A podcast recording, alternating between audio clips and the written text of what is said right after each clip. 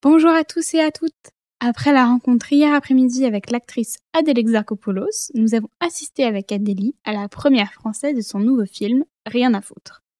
À la sortie de la salle, nous avons vite dégainé nos micros et nous sommes allés à votre rencontre pour recueillir vos avis et vos ressentis.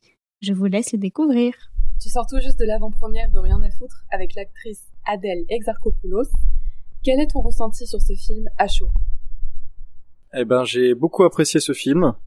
Euh, qui avait pas mal quand même de lenteur, mais j'ai beaucoup aimé les temps de contemplation euh, sur le visage météorologique d'Adèle Exarchopoulos, euh, qui était très changeant. J'ai beaucoup aimé euh, ce rapport au low cost euh, et les gens qui s'y complaisent, qui s'y plaisent, alors qu'on passe notre temps à essayer d'accomplir des choses plus grandes que le low cost aller chercher le luxe ou des choses comme ça, alors que en fait, euh, peu importe où on est, euh, on peut on peut on peut s'y accomplir tout de même.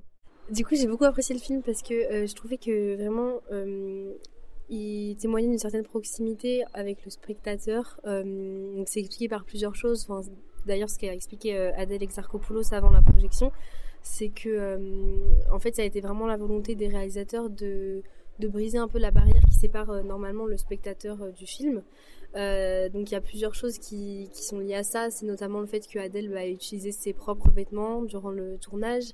Euh, c'est elle-même qui a fait ses propres maquillages. Il y a certaines scènes qui ont été tournées avec euh, un smartphone directement. Et euh, tout ça, en fait, ça vient rendre le film vachement plus authentique. Et euh, c'est en ça que j'ai trouvé qu'il s'était beaucoup démarqué des films qu'on a l'habitude de voir. Et c'est ça qui m'a vraiment beaucoup plu.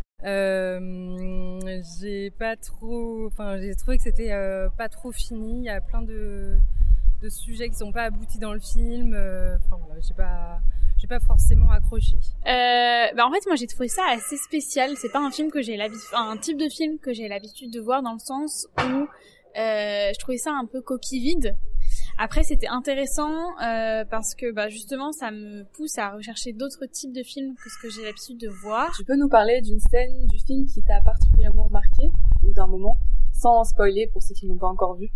Je pense que toutes les scènes où il y a un zoom sur euh, sur le visage d'Adèle, euh, je les ai trouvées vraiment extraordinairement bien travaillées, notamment avec la lumière qui est ce que je viens d'entendre de la part des réalisateurs est tout le temps naturel. Euh, je trouvais que ça collait super bien, euh, peu importe qu'elle soit triste ou heureuse, euh, à chaque fois son visage il, il le fait paraître comme il le faut.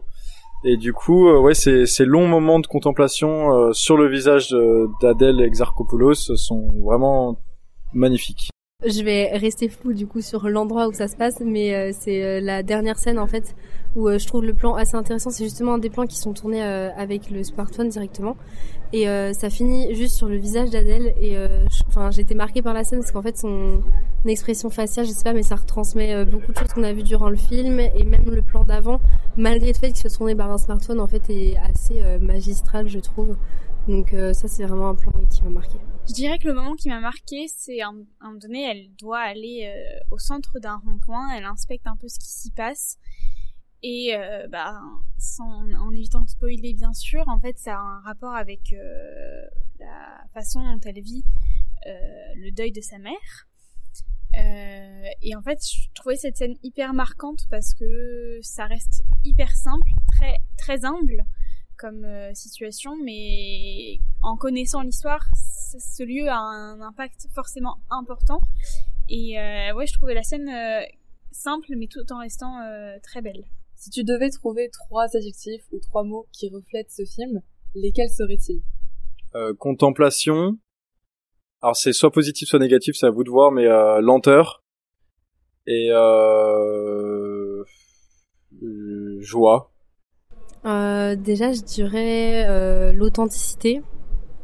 Bon, après, ça va être des mots qui se ressemblent, mais c'est vraiment ce que m'a évoqué ce film-là. Mais je dirais aussi vrai parce que en fait, il n'y a pas de, enfin, il n'y a pas de chichi, on va dire, et c'est vraiment ce que ressent le personnage. On comprend son cheminement, etc.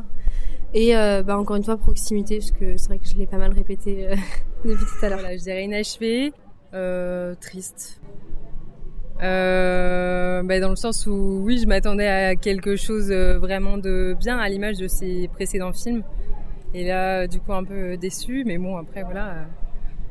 c'est mon avis quoi. ouais, voilà.